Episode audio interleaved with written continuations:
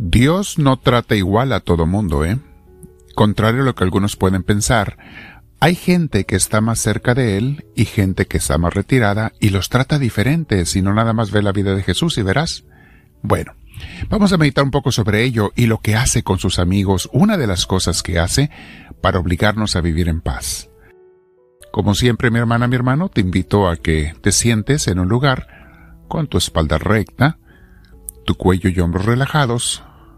Permite que Dios te llene de su presencia Ponte audífonos si los tienes, cierra tus ojos si puedes, y vamos a respirar profundo con mucha paz varias veces, mientras invitamos al Espíritu de Dios a venir a nosotros.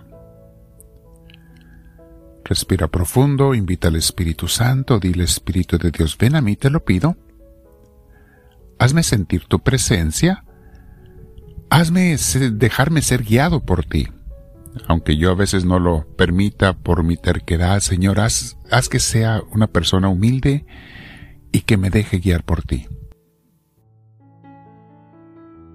Gracias, Señor, porque sé que escuchas mi oración, escuchas mi petición.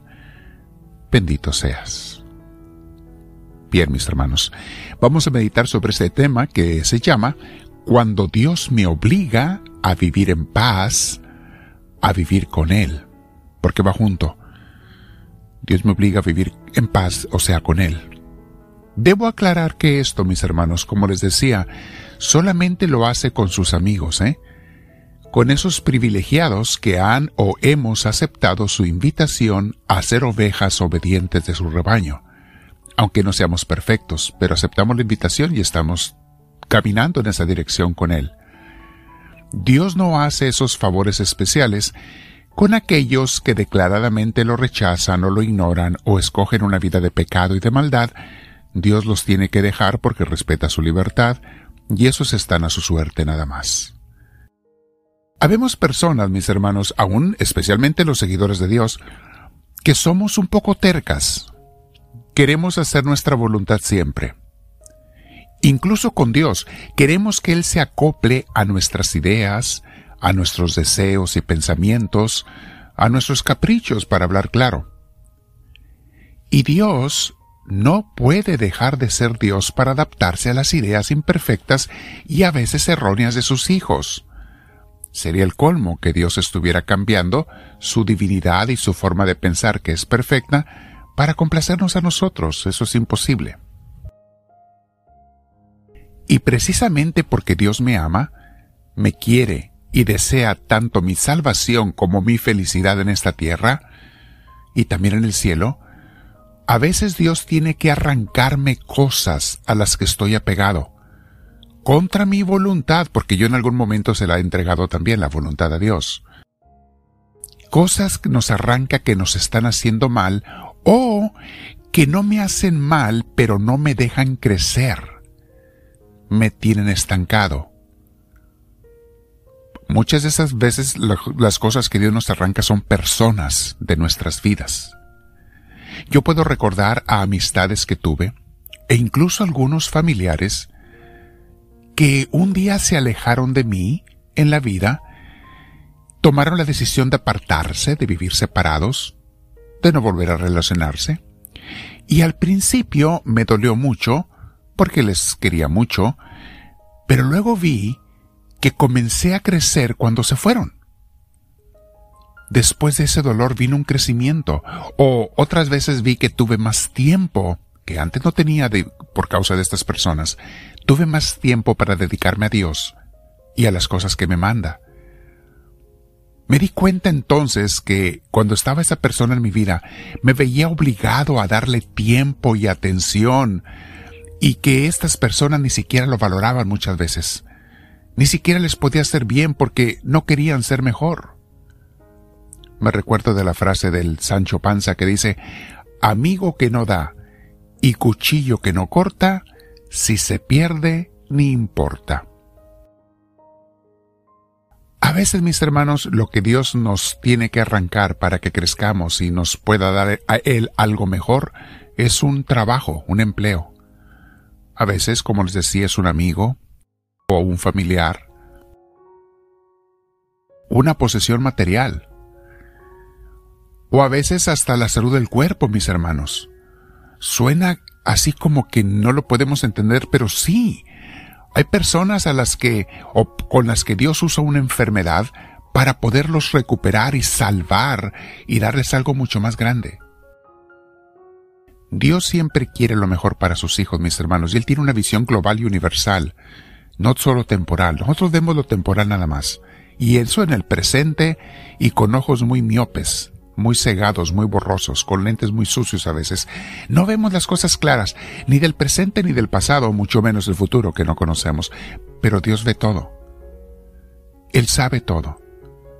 Y se preocupa de sus hijos, y aunque no nos guste, Él nos da lo que nos hace falta y nos quita lo que nos hace daño. Piensa, por ejemplo, en San Ignacio de Loyola, siglo XVI, el santo fundador de los jesuitas, él era un militar español importante y de influencia política. Tenía contactos con la corona. Se sentía muy orgulloso de su talento, de su progreso, de sus avances y capacidades. Y una vez en una guerra de Pamplona, una bomba casi lo mata. Y le rompió una pierna y le hirió la otra. Perdió su salud y su capacidad, perdió incluso sus contactos e influencias políticas, no pudo caminar por mucho tiempo.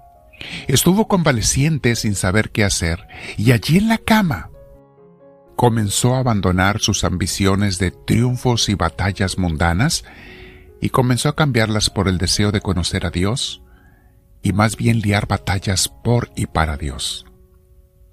Espirituales. Hizo mucho bien con su conversión a muchas gentes y hasta la fecha seguimos cosechando los frutos de su obra y de su entrega.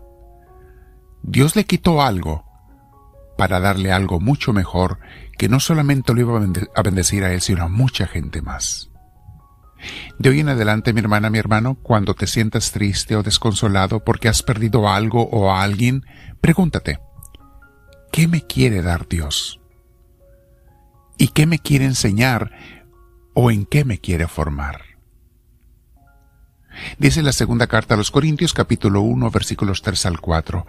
Alabado sea el Dios y Padre de nuestro Señor Jesucristo, Padre misericordioso y Dios de toda consolación, quien nos consuela en todas nuestras tribulaciones, para que con el mismo consuelo que de Dios hemos recibido, también nosotros podamos consolar a todos los que sufren.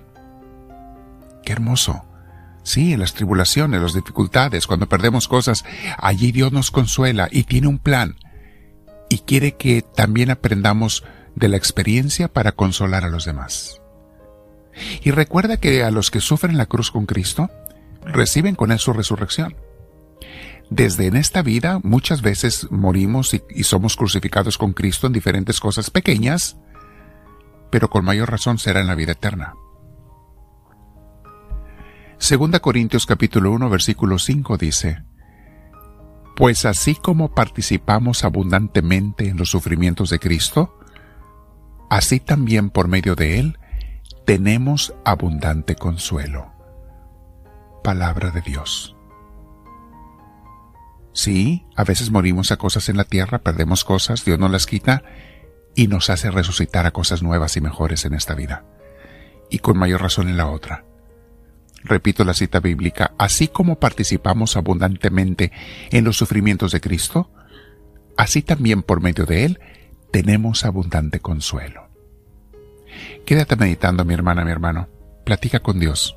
Señor, me has quitado algo, he estado sufriendo, renegando por algo que he perdido.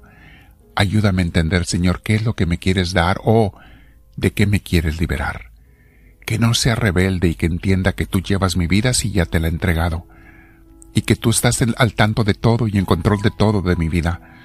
Todo lo que tengo que hacer es confiar en ti, tener fe, abandonarme. Voy a compartir esta enseñanza con todos mis contactos y te digo, háblame Señor, que tu siervo te escucha.